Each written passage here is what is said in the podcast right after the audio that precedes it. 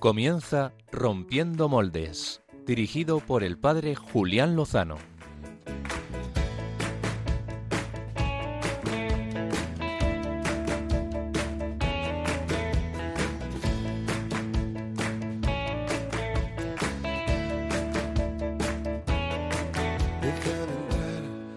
Estén tus sueños, donde tus anhelos se ponen al sol.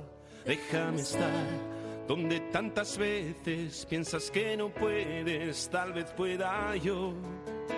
Déjame que sea yo tu fortaleza.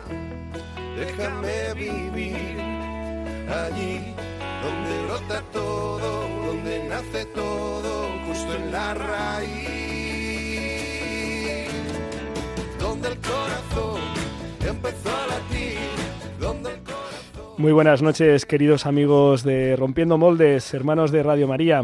Después de casi un mes sin estar aquí al frente de los micrófonos por un catarro mal llevado que nos dejó sin voz y que permitió pues a todos los amigos pues tener un magnífico programa con el equipo de Rompiendo Moldes, pues estamos aquí de nuevo dando gracias a Dios, eh, pidiéndole que, que nos haga vivir las bienaventuranzas que escuchábamos hoy proclamadas en el Evangelio. Qué maravilla, qué hermosura saber que la felicidad, como dice el padre Jacques Philippe, se puede encontrar donde uno no se espera. Allí donde hay pobreza, donde hay sufrimiento, donde hay llanto, donde hay hambre, allí nos espera el Señor para acompañarnos en nuestra vida y llevarnos a la plenitud.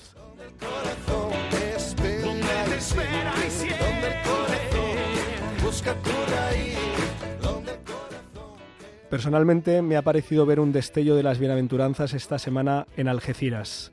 Me ha parecido ver que, que en ese llanto, que en esa mansedumbre, que en esa misericordia, que en esa capacidad para construir la paz ante, ante la violencia, ante la ignominia, ante el odio, pues se ha manifestado el, el rostro de, de Cristo en su iglesia, en esta comunidad, en estos hermanos. Desde aquí, pues eh, nuestra oración por el eterno descanso de, de- de este hermano sacristán, de, Diego. Acabo de pensar si estoy diciendo bien el nombre, sí, Diego. Y mm, bueno, pues nuestra oración también por esa familia, por su mujer, por sus hijos, por esa comunidad, también por, por el sacerdote, el padre Antonio Salesiano, que ha, sufrido heridas y que también nos mandaba un mensaje de, de esperanza, un mensaje de evangelio, de, de perdón y de resurrección y, de, y del bien que vence al mal a fuerza de bien, precisamente. Y, y bueno, pues igual que hemos visto estes- estos destellos, eh, pues esta noche queremos compartir en Rompiendo Moldes, eh, unos días antes de la Jornada Mundial de la Vida Consagrada, pues un testimonio de cómo esos destellos de amor, de misericordia, de esperanza, de presencia del reino en medio del mundo, pues está entre nosotros. Esto es lo que queremos proponer. Y bueno, pues empiezo saludando al equipo aquí, aquí presente, que después de unas semanas nos volvemos a juntar. Padre Pachi Bronchalo, muy buenas noches. Julián Lozano, buenas noches. ¿Cómo te echamos de menos el otro día? No, no sería tanto, no sería tanto. Sí, sí, sí, no Oye, es lo mismo esta barca sin el capitán. No, no, noto ahí en la vocecita un poquito ahí, ahí, ¿no? Estoy como tú hace un mes ahí, a ver qué pasa en unos días. Pero igual, voy con unos días con un resfriado mal curado, pero bueno, de momento aquí estoy. Aquí estamos, aquí estamos. Y el padre Pachi Bronchalo, que siempre, cada 15 días en Rompiendo Moldes, nos hace pensar y nos trae temas para pensar, para reflexionar. Vamos a pensar hoy, ¿qué es más importante, la verdad o la libertad? Yo voy dejando ahí la pregunta. La verdad, la libertad. Vamos a ver ahí eso cómo se conjuga, qué, está, qué es más importante, cómo conjugarlas bien, Bien, ¿eh? porque luego nos jugamos mucho en algunos temas, por ejemplo, el que pensamos acerca del aborto, que eso voy a hablaros hoy. muy bien, muy bien. Pues como siempre, interesantes sus, tus reflexiones y estaremos atentos. John Valdés, muy buenas noches, ¿cómo estás? Muy buenas noches, Julián. Pues Eh, muy bien. John Valdés, te has dejado perilla. Eh, un poco, un poco, Un poco de perilla, no, un poco no, toda. Un poco. Vamos, Pachi Bronchalo tiene perilla y le sí, sobra, vamos, tiene más, tiene más. No le sale a él la barba por el lado, se. A mí, a mí tampoco nunca conseguí que se cerrara, mancho. Sois jóvenes, macho. Oye, por cierto, suscribo lo de Pachi, ¿eh? Te echamos mucho de menos. qué, ma- qué majos, qué majos. Sí, sí, sí, sí. Y, mm, y John Valdés, que, que nos está esta noche en su sección de jóvenes rompedores. Pues bueno, traigo material apto para la gente que le guste las pelis de guerra. Ajá. porque le vamos a dar una, una, una vuelta a, a la cuestión de a la cuestión de las guerras y traigo una historia apasionante que se contextualiza pues en una guerra. En Así una que- guerra y que tiene que ver con jóvenes rompedores que nos guían camino de la JMJ de Lisboa. Effective Wonder, my Muy friend. bien, pues, pues nada, queridos oyentes, si, si quieren resolver el, el enigma, quédense con nosotros. Eh, en, en el control técnico está Javi Pérez. Muy buenas noches, Javi, ¿qué tal estás? Buenas noches. Pues muy bien, aquí encantado de volver a tener tanta gente por aquí, por los estudios. Muy bien, muy bien. Eh, una pregunta, equipo. Vamos a ver. ¿Sabéis cuáles son las tres cosas de la iglesia que no sabe ni siquiera el Espíritu Santo? Tres cosas. Uh, Pues cuántas llaves tengo yo en el, en el, en el llavero. para las puertas de la parroquia, ¿no? Por ejemplo. A Bueno, ver, de las dos, de las dos primeras no vamos a hablar. a ¿eh? ver, a ver. La tercera Ah. es el número de congregaciones religiosas femeninas que existen. No, no, no lo sabe ni Ni el siquiera. Espíritu Santo ni el Papa.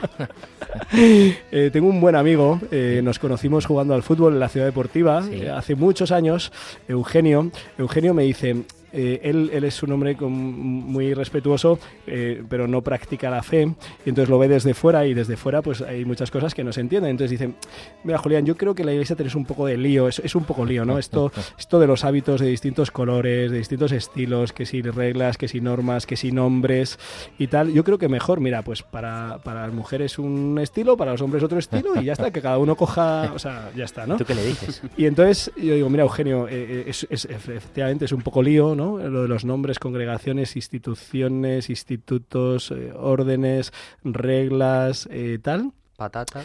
Eh, pero es que esto se le ha ocurrido al Señor. Se le ha ocurrido al Señor, ¿no? O sea, que habla con él, le dices, ¿no? Eh, sí, efectivamente. Le digo, mira, esto Reza, lo, lo habla hablas con él, ¿no?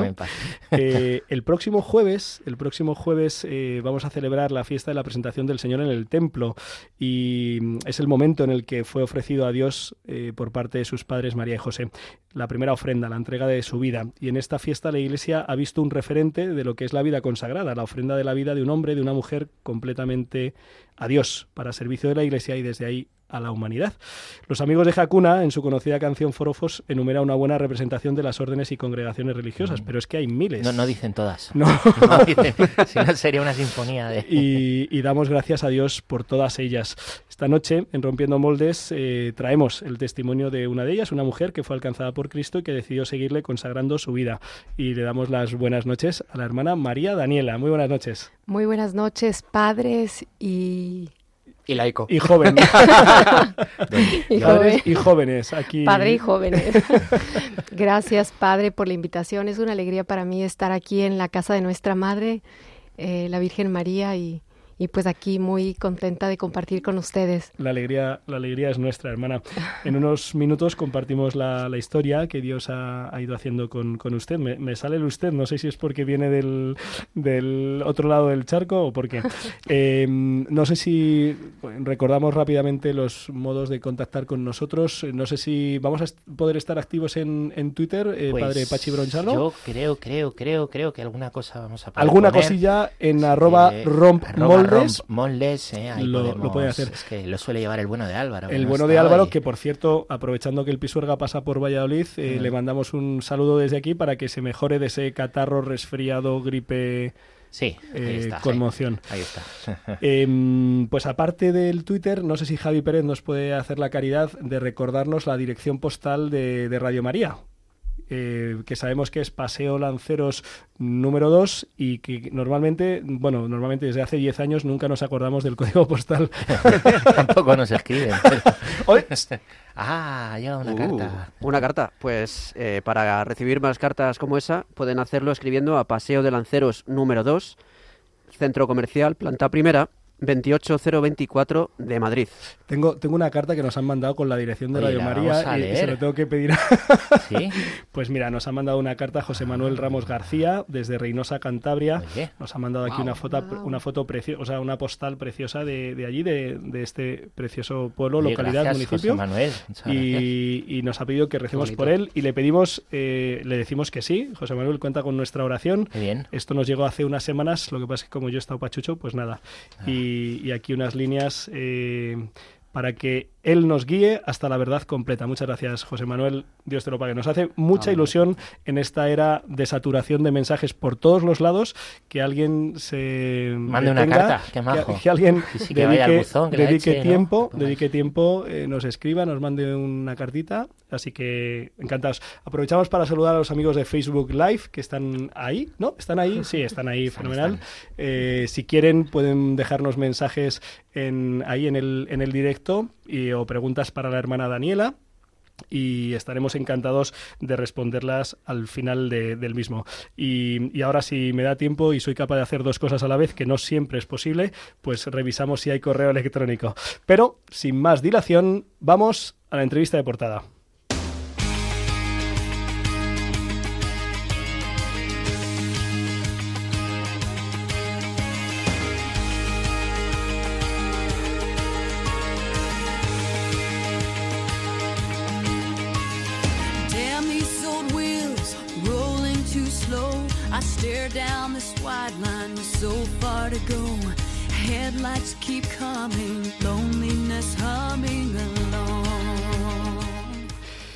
Esta semana he tenido el regalo de conocer a unas cuantas personas. Eh, hay semanas que como sacerdote uno se asombra de los regalos que el Señor le da.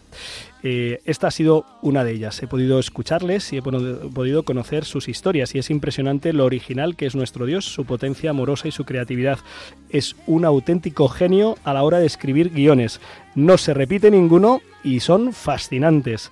Conocer la acción de Dios en un hermano nos ayuda fundamentalmente a que Dios pueda actuar más y mejor en nosotros. Nos sale decir, al menos a mí, como a San Ignacio de Loyola al conocer las historias de los santos, Hombre, si lo has hecho en ellos, a ver por qué no en mí, ojalá también en mí.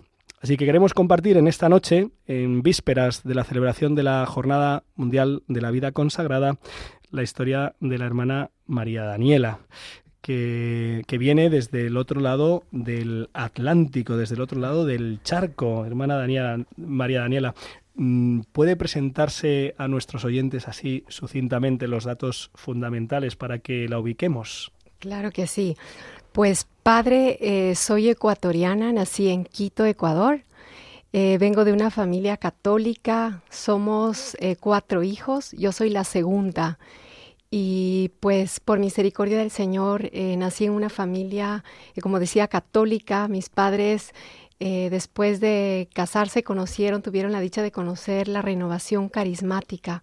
Aleluya. Aleluya. es cuando hay que levantar los brazos. Bendito sea Dios.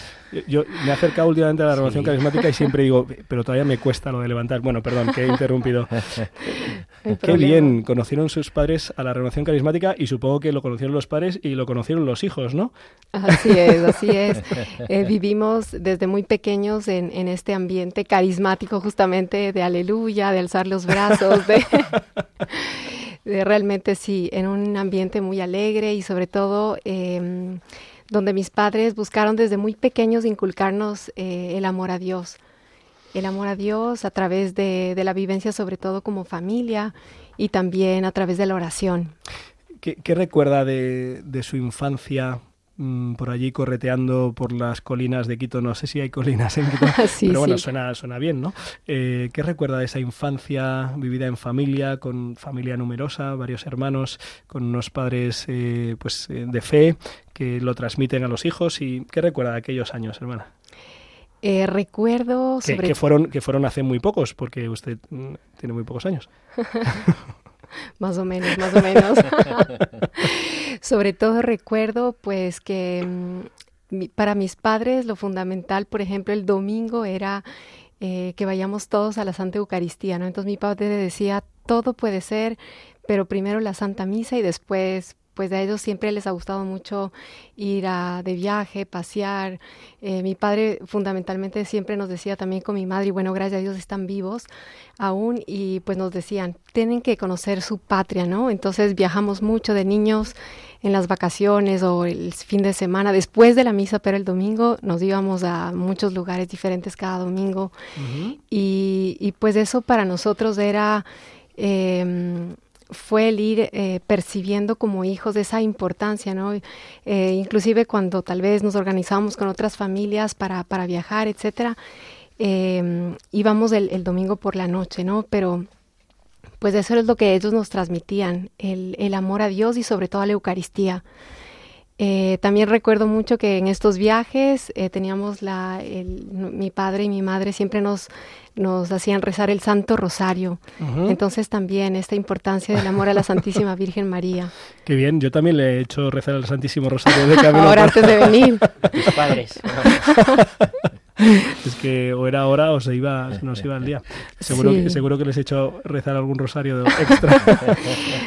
Sí, y pues también muchos, muchos detalles. Realmente eh, también como familia siempre fuimos eh, invitados siempre a pensar en los demás, ¿no? En los más pobres. Entonces, especialmente, por ejemplo, cuando llegaba la época de Navidad, eh, siempre se hacían recolectas para poder llevar a, a un pueblo que, se llama, que está cerca de Otavalo, eh, que igual es otro lugar de, de, de cerca de Quito para compartir con las personas más necesitadas, especialmente los niños. Entonces recolectábamos eh, eh, ropa, juguetes y también se hacían fundas de caramelos. Entonces, eh, bueno, este es... ¿Fundas de caramelos? Ajá, Bolsas para llevar caramelos. eso es, ¿no? bolsas. Hombre, lo he entendido yo, no lo vas a entender tú. Muy ¿Cómo, bien, se, cómo se nota que, que es espabilado? Eso es. Qué bien. Una infancia feliz. Gracias a Dios, sí. Dichosa. Realmente, eh, a pesar de que, bueno, mis padres, los dos trabajaban, eh, pues siempre eh, sentimos esa cercanía de ellos. Eh, pues los dos, como digo, trabajaban, pero siempre se daban el tiempo para compartir con nosotros. Recuerdo que mi padre en el mar especialmente jugaba mucho con nosotros haciendo castillos de arena. También, pues la exigencia, ¿no? Recuerdo cuando éramos niños que nos decía, bueno, pueden salir al parque, etcétera, cuando estábamos de vacaciones, pero siempre lean. Entonces siempre Mm. recuerdo que nos hacía leer un, un, eh, pues diferentes libros Qué y bueno. ajá. Pues eh, estamos escuchando algunas pautas que a lo mejor nos pueden ayudar a entender, ojo, pues cuidar un ambiente, la familia, la presencia de los padres, aunque trabajen, ¿no? Especialmente la del padre, por cierto. Sí, Sí, sí. la, sí. la- la importancia del padre, sí. Eh, jugar juntos. La, Y- la oración en familia. Y algo que pues yo ¿De dónde, rescato vienen, ¿De dónde vienen las vocaciones? ¿De dónde- pues, bueno, ¿qué rescata, hermana? ¿Qué rescata? Rescato muchísimo eh, que mis padres, ¿no? Como pues trabajaban eh, los dos, eh, íbamos o a las guarderías o bueno, nos quedamos en el cole, en la escuela. Eh, recuerdo que los domingos nos reuníamos un momentito eh, o el sábado, sábado, domingo, una media hora. Y me acuerdo que nos sentaban a todos, éramos pequeños, nos sentaban en la, en la, en la sala y hacíamos siempre un momento de oración. Y después, bueno, ¿cómo estás? Eh, ¿Qué queremos compartir? Y era un momento de diálogo, ¿no? Entonces, eso creo que realmente, pues, mm, como familia nos ha ayudado mucho para igual crecer en la unidad y conocernos, porque a pesar de que ellos trabajaban, se daban ese tiempo para saber cómo estábamos nosotros, ¿no? Entonces, eh, eso nos ha permitido también eh, ser una familia unida. Muy interesante. Y, Qué bueno. y llegan los 17 años, hermana María Daniela. ¿Y qué pasa a los 17 años? Está feliz, pero se abre una oportunidad y la, y la aprovecha.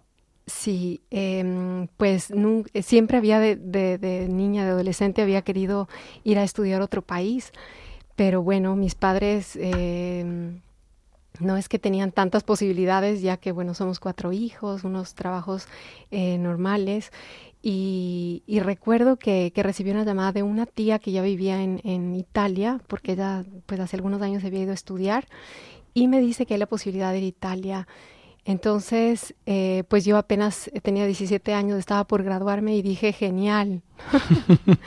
y sí, efectivamente, el Señor me permitió ir a hacer allá un curso, el curso de Montessori, que es la educación para los niños.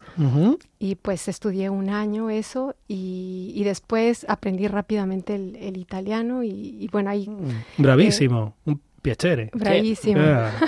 Ah. bravi, Bravo. bravi. Eh, Y, ya que, y ya que habíamos aprendido italiano, entonces, ¿qué seguimos haciendo allí? Y después, pues el Señor me tenía otra sorpresa que era, eh, me hizo conocer diferentes personas ahí que me contaron de unas becas. Entonces, estas becas, esta beca eh, me permitió es- hacer mis estudios universitarios, eh, sea una licenciatura y ¿Y- después ¿Y, un... y qué estudió? estudié comunicación internacional. Comunicación internacional. Internacional. Ujú. Tremendo. Ojo, ¿eh? Como dirían los de mi grupo de jóvenes. Sí. Ojo, Ojo, cuidado. ojo, cuidado. Ojo, cuidado. Sí, Comunicación internacional. Ya entiendo por qué está tan, tan aquí, tan suelta delante de los micrófonos. Sí, sí, sí. Ya no- no pasa. Comunicándonos internacionalmente. Esto nos escuchan desde. Sí, me no sé si es- está. Ahora sí está Sí. abierto, John. Que se, que se puede escuchar de, de Desde todo el mundo todo el mundo. prácticamente. Les tenemos que mandar el enlace allí a la familia, a Quito. claro que sí. Entonces estudió comunicación internacional. Y a la vez en Italia supongo que seguía viviendo la vida de fe. Exactamente, eso fue algo para mí muy grande, porque además de el Señor haberme dado este inmenso regalo, pues de ir a estudiar en otra, en otro país, algo que, que para mí es tan importante es que, eh, bueno, venía de una familia católica, etcétera, pero eh, siempre participé, ¿no es cierto?, en la Eucaristía, en todo lo que mis padres nos invitaban a los eventos de la renovación, etcétera, eh, pero siempre era como hacer porque ellos me decían, Ya. pero en, la, en Italia, para mí el regalo más grande que el Señor me dio es el deseo inmenso, esa sed de ir a la Eucaristía diariamente. Entonces recuerdo que me organizaba ya con, eh, cuando ingresé a la universidad y bueno, tenía diferentes horarios, pero eh, me organizaba para ir a la misa. Y, y bueno, después tuve la oportunidad de conocer también a much- algunos universitarios que iban. Hay una iglesia de la universidad eh, Todo esto en Perugia. en Perugia, sí, en Perugia. Muy bien. Jóvenes, eh, se puede ir uno de Erasmus y cuidar y vivir muy bien la vida, la vida espiritual, la vida cristiana. Esto era un Erasmus largo porque estudió toda la carrera allí. muy bien. Y que, Sí, pero y- había que decírselo a los jóvenes. había que decírselo, había que decírselo. Em, y hermana, en, en esos años estudia, eh, vive la Eucaristía, supongo que se involucra en, en grupos de jóvenes de, de la iglesia de allí. Em, no sé si de la renovación o ya estaban todos renovados o cómo era. Sí, inicialmente pues siempre eh, tenía esa sed de, de involucrarme en algún grupo, ya que nací, como les decía, en una familia donde siempre estábamos en grupos de oración, en, eh, compartiendo con las personas, ¿no? Entonces, inicialmente encontré el grupo de los focolarinos Ángela y María. pues me gustó mucho, estaba contenta. Eh, sin embargo, siempre deseaba como también eh, un grupo como de oración, ¿no?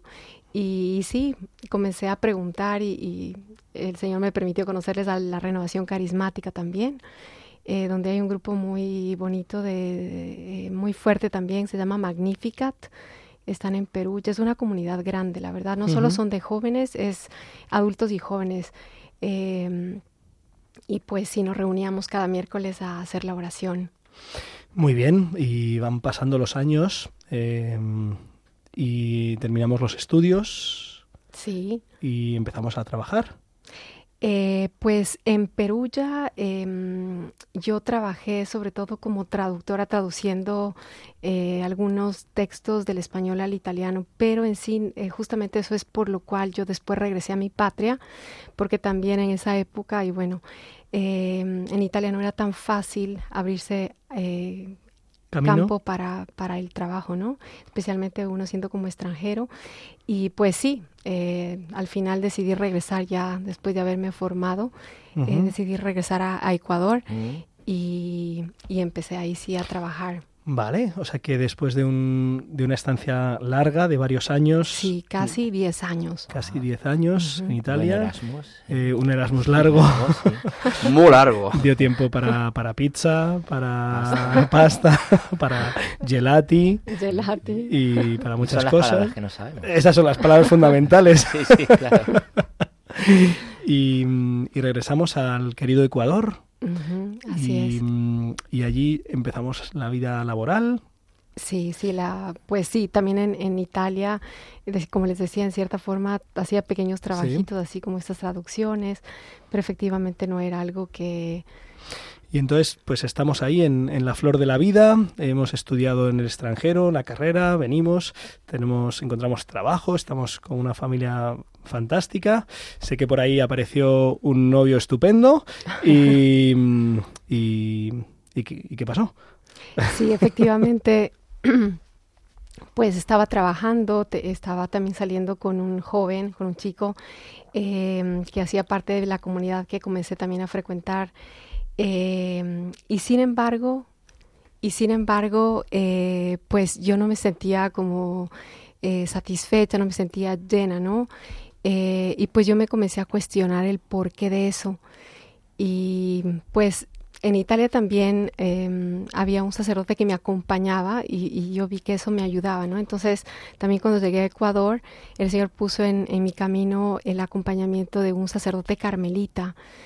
Y pues nada, yo le iba comentando esto y de este deseo de, saber mm, por qué no me siento plena a pesar de pues de tener un buen trabajo, de, de también estar con esta persona que era muy buena, muy creyente. Eh, entonces, bueno, al final, para, para resumir, exactamente, para resumir, eh, pues sí, decidí terminar con esta persona y algo que me sorprendió mucho es la paz, la paz que, que pues sentí en ese momento y pues el sacerdote, yo le decía que quería hacer un discernimiento vocacional, eh, y él me decía, pues bueno, vamos suave, ¿no? Eh, porque a veces puede ser que uno a veces está huyendo de algo y efectivamente él, me ayudó mucho en este camino para, para discernir mi vocación.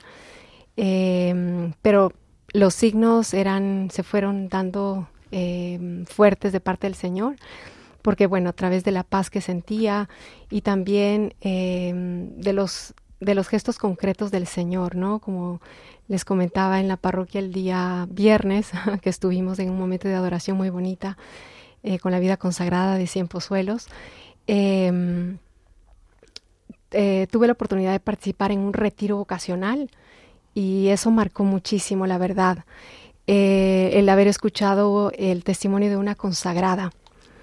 Y pues em, recuerdo que cuando salí de este retiro, em, esto marcó mucho, ¿no? Porque siempre había soñado con una familia, el tener hijos, el tener un esposo con quien hacer misión y bueno, siempre, mis padres siempre de niños nos decían, oren para que pues Dios les conceda una buena persona, ¿no? Con quien puedan formar una familia.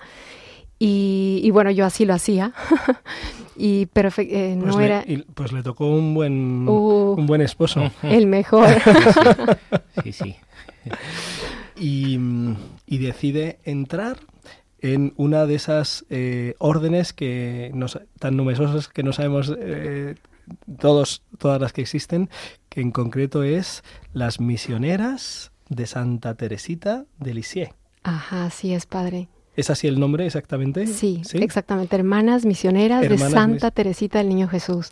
De Santa Teresita del Niño Jesús, que es una mm, institución fundada en eh, Colombia. Exactamente, sí. En el siglo XX. Sí. ¿Y, y por qué? ¿Por qué eh, elige este, este lugar para, para consagrarse? Pues. Eh, ¿Cuál, es el, ¿Cuál es el carisma y, y, por qué se vio atraída y llamada ahí? Pues eh, creo que más que yo elegí, sinceramente, me siento que, bueno, creo que este camino, em, cuando uno va descubriendo que el Señor te llama, es Él quien te lleva donde tú tienes que estar. Eh, yo también, así como oré eh, para discernir con la ayuda del sacerdote y, pues sí, pidiéndole mucho al Señor la luz y era efectivamente este mi camino.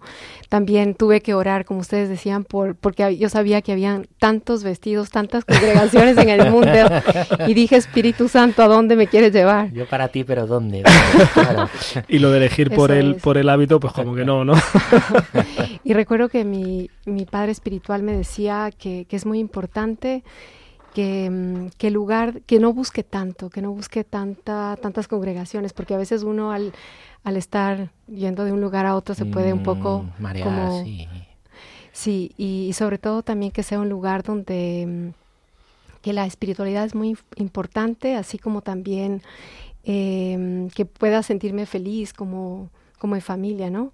Entonces, eh, pues eh, les conocí a las hermanas misioneras teresitas a través de un sacerdote, ya que nuestro padre fundador, eh, actualmente venerable, Monseñor Miguel Ángel Huiles, eh, él fundó cuatro congregaciones. Entonces, un hermano de nosotras, Javeriano, los misioneros Javerianos de Yarumal, pues eh, así era párroco de, de, la parroquia donde yo iba y em, en, ese, en ese lugar una misionera Teresita estaba dando un testimonio. Entonces, bueno, a través de ella eh, pude llegar a la congregación y sobre todo lo que respondiendo a su pregunta, padre, concretamente, eh, también algo que fue muy importante para mí fue la espiritualidad. Em, el caminito de infancia espiritual que Teresita nos invita a vivir es algo que realmente a mí me siempre me, eh, me llama mucho la atención y es lo que, que siento que mi alma eh, desea hacer ese camino, ¿no? Santa Teresita nos invita a vivir las virtudes de la humildad, de la sencillez, del amor, la alegría y el abandono. Entonces, eh, pues me llamó mucho la atención eso y también el hecho de que nuestro carisma es misionero. Entonces, eh, la misión. La misión. La misión en el corazón. Em, tenemos que ir terminando, aunque podíamos estar aquí pues eh, bastante tiempo más, hermana, porque es, es muy bonito escuchar cómo Dios va haciendo la historia, va tejiendo la historia contando con nuestra libertad, ¿verdad? y, tejiendo esa relación de, conquista y amor. No sé si el padre Pachi o John Valdés tenéis alguna pregunta yo, yo, eh, me por, por, dar juego, aunque tengo aquí seis más, pero adelante. Mejor eh, ya hablo yo. yo le agradezco el testimonio, hermana. La verdad que me daba alegría escucharla. Yo le preguntaría eh, algunas claves o tips que dicen los jóvenes ahora para, para la oración y para, bueno, descubrir a qué nos está llamando el, el Señor, ¿no? Nos ha hablado usted de la paz en el corazón. ¿Algún otro consejo que nos pueda dar? También a propósito de cómo elegir un buen acompañamiento. Gracias, Padre, por esa pregunta tan importante.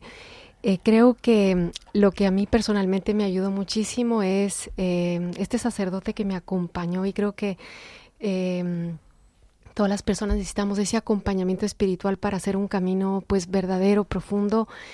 Y, este sacerdote realmente fue alguien que, que con mucha prudencia y mucha sabiduría me acompañó, ¿no? Entonces el dejarse uno, el dejarse acompañar, el abrirse, el poder decir pues lo que uno va sintiendo, lo que eh, Dios le está mostrando. Y también eh, recuerdo mucho que este padre me decía, em, me decía, yo te estoy acompañando, pero solamente el Espíritu Santo sabe eh, cuál es tu vocación realmente, si es de este camino o no. Entonces me invitó muchísimo a la oración. Em, entonces, desde hace algunos años yo venía eh, participando todos los días de la Santa Eucaristía y, es ahí donde también el Señor tocó muchísimo mi corazón a través de la palabra de Dios. Entonces creo que el escuchar la palabra es fundamental. Em, por ejemplo, para mí fue muy importante, esta, es importante esta palabra de Lucas 4:18. El Espíritu del Señor está sobre mí porque Él me ha ungido para que dé la buena noticia. Y esta es como mi palabra... Mm, que está en el corazón. sí, mi, mi palabra vocacional, eh, a través de la cual sentí el llamado y otras más. Eh, pero eso, Padre, creo que es muy importante el dejarse acompañar, el abrirse eh, con una persona que, que, uno pues sienta que, que, tiene un camino también ya maduro en la fe. la oración, ciertamente a mí también me ayudaba mucho ir a la, adoración eucarística, el muy seguido, muy seguido, y también la palabra de Dios, escucharle en su palabra. Qué bueno. Amén. Amén. Amén a todo, amén a todo eso. Pues em, tenemos que dar paso porque si no, no, llegamos a cubrir todo lo que, em, lo que nos ofrece, lo que propone Rompiendo Moldes. Le agradecemos muchísimo, hermana María Daniela, que haya compartido con nosotros su testimonio. Le invitamos a que, a que nos, nos siga acompañando.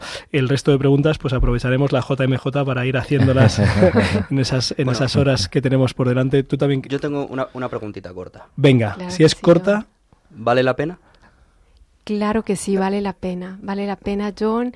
Y realmente cada día más voy confirmando que este llamado eh, lo hizo el Señor y como Él es fiel, nos da esa gracia para, para responderle con amor cada día, eh, haciendo como Teresita nos enseña las cosas con amor, con sencillez y vale la pena totalmente porque Él es realmente nuestra felicidad.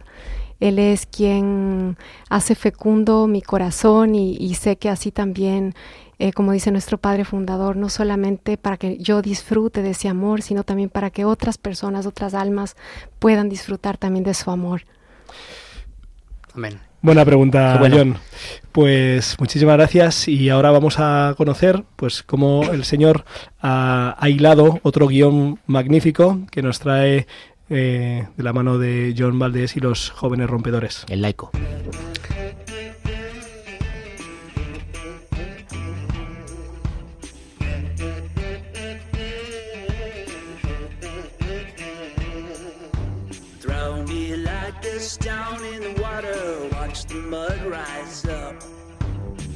Me like a lamb for the slaughter, pour me in your cup. Should've known we'd bring trouble, and trouble gonna find you here. Trouble. I was one way when you found me,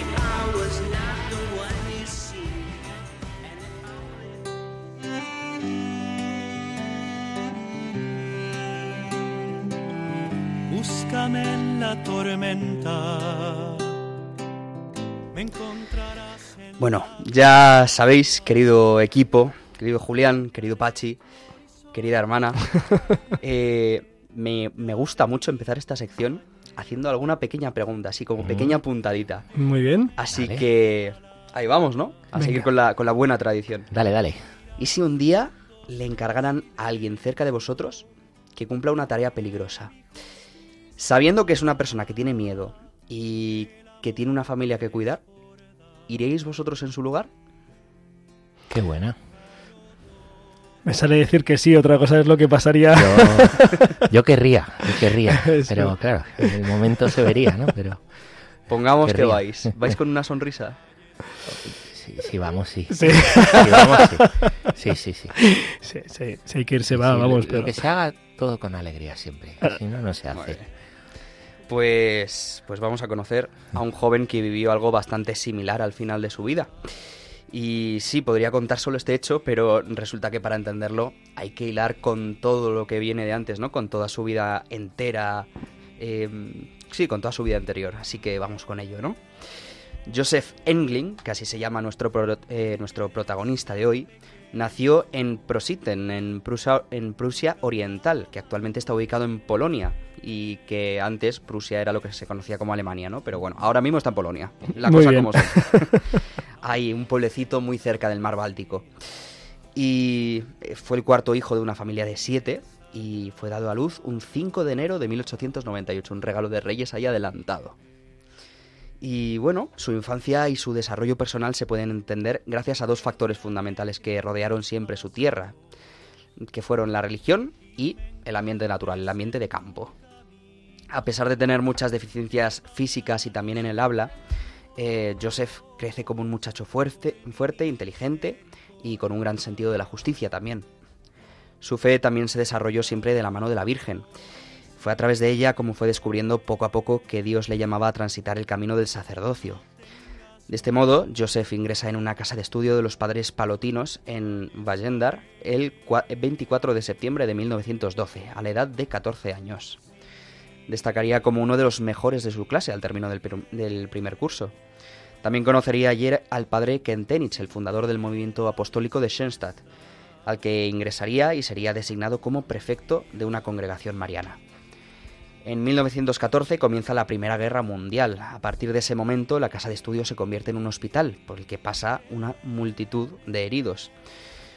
Ya sabemos que la Primera Guerra Mundial, la Gran Guerra, fue especialmente cruenta, ¿no? Y los más de 80 estudiantes de la casa se ven obligados mm, con, con ello a trasladarse a la casa de estudio vieja, donde las condiciones de vida son mucho más duras debido al abandono de aquella vivienda. Las temperaturas de hasta 28 grados bajo cero fueron un gran reto para los jóvenes que no contaban con calefacción, mm. brutal, y dormían en el suelo enfundándose en sacos de paja para abrigarse. Y sin embargo, con todo esto, Joseph distribuye las tareas de la casa y explica cómo hacerlas a sus compañeros, siempre dando el ejemplo práctico, poniéndose él eh, el primero al servicio, ¿no? A las cosas que hiciera falta, un espíritu de servicio inquebrantable. ¿Qué pasa? Que en 1916 Joseph es llamado a filas por el ejército alemán. La Gran Guerra había hecho estragos y ya se había llevado muchas vidas para entonces. Durante su entrenamiento en el, en el cuartel de Hagenau, en Alsacia, sería sometido al desprecio de sus superiores, que consideraban inútiles a los reclutas. En 1917 es enviado al frente oriental, al frente con Rusia, donde los alemanes eh, pelean, ¿no? Y tras la retirada de este país de la guerra, eh, es enviado al frente occidental a pelear contra los franceses. Durante las varias semanas de viaje ve debilitado su espíritu de oración al aficionarse a los juegos de carta con sus compañeros. Un espíritu que hasta entonces había mantenido y que tan solo logra recuperar al ver que mata el tiempo en cosas totalmente vacías. Empieza a dirigirse cada vez más a la Virgen, a la que se consagra con toda su vida en oración. En el frente, Joseph se cambia por otro soldado, padre de familia, para ir con un camión a conseguir provisiones atravesando una zona de constantes bombardeos. Al cruzar el campo a través para evitar un cruce de caminos, les cae una granada que, sin llegar a acertar al cruce, alcanza a Joseph en, entre el pecho y la cabeza, muriendo de forma instantánea la tarde del 4 de octubre de 1918, poco más de un mes antes del final de la Primera Guerra Mundial. Un compañero suyo en el frente, Joseph Mell, registra una conversación que tuvo con Engling en la que éste le dijo ese mismo día con alegría, esta noche la Santísima Virgen aceptará mi ofrenda. Bueno, como he dicho al principio de la sección, este acto heroico de, Joseph Engling solo se entiende al conocer toda su vida en conjunto. Y es que al final todo se resume y encuentra su origen en una, en una respuesta, en un sí que Joseph dio a Dios a través de María. Es a través de ella como uno aprende a dar la vida y a entregarse en todas las circunstancias, aprendiendo de su sí desinteresado en la Anunciación, pese a todas las consecuencias que podían venir después. Pues ojalá que aprendamos como nuestra madre a dar ese sí al Señor para hacer en todo su voluntad. Cumplir ese plan que tiene Él para nosotros, para la salvación de muchos. Un sí al que se puede ser capaz de responder precisamente a través de María. Así lo hemos visto en Joseph, el primero en la respuesta eh, en su vocación al sacerdocio y luego al entregar la vida en lugar de otra persona. Pues del mismo modo, cada uno de nosotros. No tengas miedo estaré.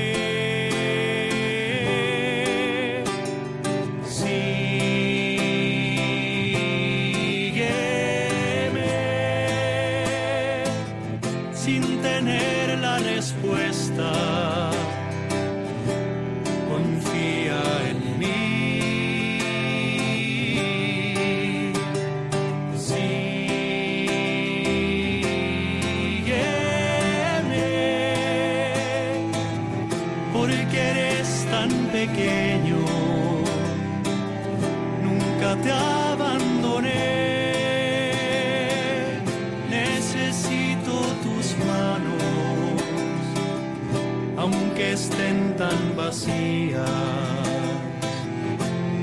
No mires atrás, sígueme. No mires atrás. Pues muchísimas gracias, eh, John Valdés, por traernos a este, a este joven eh, heroico que se fió del Señor y entregó la vida con, con él y, y como él. La verdad es que, pues, eh, cuánto nos ayuda eh, conocer las historias de, de hombres y mujeres, de jóvenes, eh, Joseph Englin en este caso, que, que vivieron de verdad lo que el Señor les quería regalar, la entrega de la vida, hasta, hasta literalmente intercambiarse y permitir que, que este otro soldado, padre de familia, pues pudiera seguir adelante viviendo. Y llegamos a la, a la recta final de, de Rompiendo Moldes. Qué rápido se ha pasado esto. Se ha pasado esto Ya volando, volando. Y, y la verdad es que tenemos aquí al padre Pachi Bronchalo Sí. que, que nos quiere hacer pensar. Eh, es verdad que son las 12 menos cuarto de la noche. Cualquier excusa es buena. Va, se puede, se puede, se puede. pensar. sí, se puede. Pues, pues, pues eh, somos todo, somos todo oídos, padre Pachi Bronchalo. Bueno, bueno, bueno. Pues, oye, a lo mejor ahora fíjate, es temprano ahí en, en- en Quito y en las colinas de Quito, de donde es la hermana. O sea, que, que hay- Seis horas. Son las 5 de la tarde allá. O sea que allí sí que están para pensar.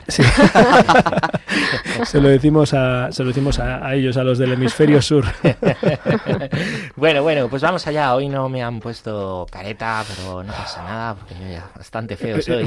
ya, tiene- ya tienes tú Ya- ya lo digo un yo antes que careto. tú. Eso ya no se dice, ¿no? Los jóvenes dicen, hablan de qué careto tienes. ¿o No, ahora dicen bro, eh, Ajá. hype. Ajá. Ah, tú eres muy guapo. Stalkear, sí. Ojo. Ojo, ojo, cuidado. Bueno, bueno, bueno. O sea, hacía antes una pregunta, padre Julián. Sí. Em, ¿Qué es, eh, cómo se conjugan la verdad, la libertad? ¿Qué es más importante? Vamos a ver. Eh, yo creo que mm, la verdad nos hará libres. Sí, ¿no? ah, no la libertad verdaderos. No, la- no la- no es la libertad la que nos hace verdaderos. Eh, mm, se puede entender bien, ¿no? Se puede Eh, entender se puede entender bien que la libertad nos hace verdaderos, pero ya sabemos que en su momento cuando se cuando se expuso, se pronunció esta frase, lo que intentaban era menoscabar la importancia de la verdad, ¿no? Que en el fondo es donde nos movemos hoy en día, ¿no? no ¿Qué es la verdad? Ya lo dijo Pilatos hace 20 siglos y hoy ya no es preguntarse, sino simplemente eh, la post-verdad. eh, cada uno la versión. Y además en, en nuestro panorama mediático es muy fácil escuchar una cosa y la contraria, prácticamente una continuación de la otra Y con la misma pasión. y con la misma pasión. Sí, sí, hay gente que lo defiende No. con la misma pasión. Bueno, Es increíble. Así que no, no, es la verdad, como ayer, ayer veíamos en la fiesta de Santo Tomás de Aquino, ¿no? Es, es fundamental. Así que cuéntanos cómo se conjugan estas dos realidades, Pachi. Pues vamos a hablar de esto porque a mí me parece fundamental. Yo hace un par de semanas me tocó aquí presentar, la verdad, me quedé con ganas de, de- de hablar, eh, hablé un montón, porque presenté, pero bueno, no tuve yo mi sección, salió muy bien todo, ¿eh? Pero bueno, sí, me, me quedé con ganas de hablar pues de, de la triste realidad del aborto que tristemente está actualidad, porque es que no podemos dejar de, de- de, pues de denunciar esto, ¿no? Porque es muy doloroso y, y de vez en cuando pues eh, aparece de nuevo eh, al, al plano mediático, ¿no? Pues el tema en este caso por la famosa mm, eh, orden de ley, ¿no? Que, que quiere llevar adelante el gobierno de la comunidad autónoma de Castilla y León de eh, ofrecer a las mamás que puedan escuchar el latido del corazón del niño no nacido todavía que llevan en su seno. Y después de un par de semanas mediáticamente muy fuertes con esto, porque además en esto hay un odio visceral tremendo, tú sabes, que nos movemos en las redes, Julián, y, y aquí hay auténtico, auténtica bilis ¿eh? con este tema, ¿no? Pues está claro que, que a muchos ha molestado esto de solo mencionar que a lo mejor eh, se puede no escuchar el latido del corazón de, del, del no nacido. Y digo yo, ¿y por qué molesta esto tanto? Y me parece que es porque por mucho que lo que era negar, ese latido nos pone a todos en la verdad. Que la mujer embarazada lleva un ser humano dentro y que el aborto es acabar con esa vida. La cuestión de que la vida humana comienza con la concepción no es una cuestión moral, no es una cuestión religiosa, sino que es una evidencia biológica. Hay quien dice que estar en contra de- del aborto es una cuestión de fanatismo religioso, ¿no? Pero en el fondo, eh, pues todo el mundo sabe que, y lo ha demostrado esto del latido, ¿no? que el aborto no hace otra cosa que terminar con una vida humana. ¿Esto es incómodo de escuchar? Pues sí, pero bueno, es la verdad. Estos días se ha escuchado hablar a muchos de una manera muy tibia, muy equidistante, ¿no? Como tratando de defender una cosa y la contraria a muchos, ¿no? Incluso en, en medios de comunicación donde esperamos que haya una pues una, una defensa de, de- la vida, ¿no? Una defensa de la vida. Y esto es, es triste, pero bueno, yo lo, lo- lo tengo que decir, ¿no? Em, y se ha dicho que al final, bueno, pues lo del aborto es una cuestión de la libertad. Esa palabra se pone de la libertad de cada uno. Y esto me parece un discurso erróneo, porque se pone la libertad como un diosecillo que está por encima del bien y del el mal, ¿vale? Esto es relativismo. Esto en el mundo que ha dado la espalda al Dios crucificado en el Calvario, ¿no? Pues al final el bien, el mal se difuminan, no importa, ¿no? Y por encima de lo que esté bien, esté mal, por encima de lo que esté verdad, está la libertad de cada uno, ¿no? La cuestión más importante no es si tenemos o no libertad de hacer algo, sino de si las cosas son buenas o no lo son, ¿no? Porque, por ejemplo, podríamos decir, ¿no, hermana, que aquí cada uno de nosotros, pues podríamos ser libres para consumir heroína, pero no por eso es moralmente bueno que se legalice la venta de la heroína en los supermercados y en las farmacias, ¿no? Podrán decirnos que somos libres para consumir heroína, podrá llegar un día en que una ley apruebe que sea bueno eh, recomendable el consumo de heroína, pero eso no significa ni va a significar nunca que eso esté bien y que sea adecuado para la salud de las personas. El hecho de que haya una mayoría de personas que defienda algo o que una ley lo apruebe no significa que ese algo sea lícito, porque las cosas no son buenas por el hecho de que puedan hacerse. Yo creo en la libertad y la defiendo, en la de la mujer, la del hombre, pero estoy convencido de que la libertad solo se da auténticamente cuando vivimos en la verdad de las cosas. Y la verdad es que si en el momento de la concepción, y no lo digo yo, son las evidencias biológicas, si en el momento de la concepción hay embarazo, no es correcto apelar a la libertad para justificar que se cometa un aborto, porque también el no nacido es libre. No vale decir que el hombre y la mujer son independientes para hacer lo que quieran, porque en el momento en el que hay una nueva vida eh, que es distinta de ellos, y no pueden ser independientes porque esa vida es totalmente dependiente de su papá y especialmente de su mamá. Esto puede ser muy doloroso de escuchar, estoy de acuerdo, pero es lo cierto. ¿no? La libertad se corrompe cuando se utiliza para algo contrario a la verdad y dañino para la vida de la otra persona. Llamar al aborto progreso social, Julián, es como decir que robar bancos es una ayuda a la economía. Llamar al aborto progreso social, John, es como prohibir los libros y decir que con eso estamos mejorando la educación. ¿eh? Vemos como muchas veces los hombres se desentienden, dejan solas a las mujeres, las empujan a abordar, a abortar. La experiencia me dice que hay muchas chicas que no piensan en abortar, pero que lo hacen porque se ven solas, el padre se va, ni la propia familia lo apoya. Por eso, evitar el aborto y ayudar a las mujeres es salvar las dos vidas. Y creo que de nada sirve hablar de lo mala que es esta práctica, denunciar el aborto, si además no estamos, ustedes y yo, dispuestos a acompañar a estas chicas y ayudarlas en sus dificultades, especialmente cuando se ven solas. Ayudar a la mujer no es usarla como un objeto de placer, usando el aborto como el último comodín anticonceptivo, lo cual no es, ¿no? Defender a la mujer no es empujarla a abortar diciéndole que con esa decisión no tendrá consecuencias, porque sabemos que es mentira. Liberar a la mujer no es dejarla sola cuando el niño nazca. Tenemos la responsabilidad, también cada uno de nosotros, como cristianos, de estar cercanos de quien más sufre, quien más lo necesita, como nos decían hoy las bienaventuranzas.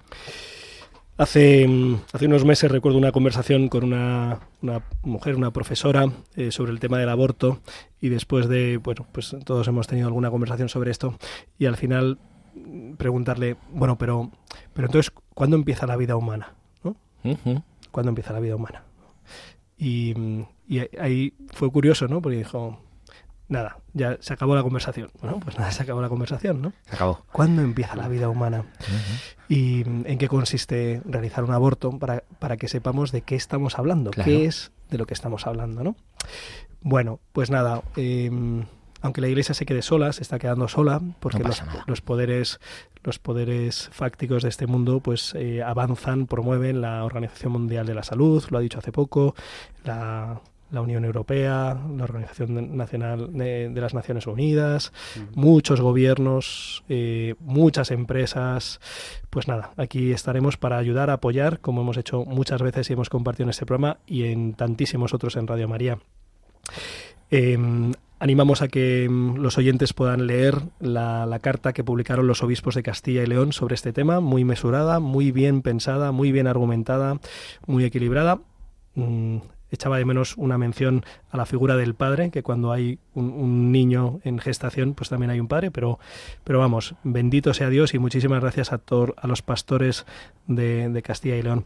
No, no puedo terminar, eh, que ya hemos llegado prácticamente a la hora, sin mandar un saludo a Lourdes Dujo Manso, que nos escribió Mm. diciéndonos que le gusta mucho nuestro programa. Qué ¿eh? maja, qué maja. Pues, eh, estas cosas hay que decirlas, hay que decirlas. Rezaremos por ella hoy en completas. y un último saludo para el padre José Antonio Medina, Hoy. Sacerdote que hoy ha cumplido 60 años. Felicidades, José Y que Antonio. ha sido tanto durante tanto tiempo una luz eh, para la vida de muchos. Sigue siéndolo aquí en Radio María y ahora como capellán en el Hospital de Valdemoro y de las Clarisas de precisamente ese municipio. Buen pueblo. Pu- Muy buen pueblo. Sí. Pues, ¿Le cantamos cumpleaños feliz? eh, no. Aquí los, los curas jóvenes de Getafe, he visto ahora un artículo en el que dice que los curas jóvenes de Getafe y los seminaristas somos, somos una casta clerical, Pachi. Ah, sí, te, lo, casta te lo digo para que, te lo digo para que lo sepas. Pues Sí. nada, bienaventurados los perseguidos. Por... Eh, muchísimas gracias a todo el equipo que ha hecho posible. Muchísimas gracias Javi Pérez ahí en el control, en los mandos. Muchísimas gracias Pachi, John. Muchísimas gracias hermana María Daniela. A ustedes, muchas gracias Y por la invitación. Muchas gracias a todos los oyentes que nos han acompañado. Sigan rezando por nosotros. Nosotros lo haremos por todos vosotros. Y dentro de dos Y ahora, semanas. ahora hay que irse a la casta. Digo, a la, a la cama. y nos veremos dentro de dos semanas. Es. No se olviden que con el Señor seguro lo mejor está por Está llegar. por Vidal, está por llegar. donde el corazón busca tu raíz, donde el corazón Han escuchado Rompiendo Moldes, un programa dirigido por el padre Julián Lozano. para repararlos y ser tu motor. Déjame estar donde no hay remedio y donde estén tus miedos, encontrar valor. De tu confianza brota la esperanza. Si te dejas ir.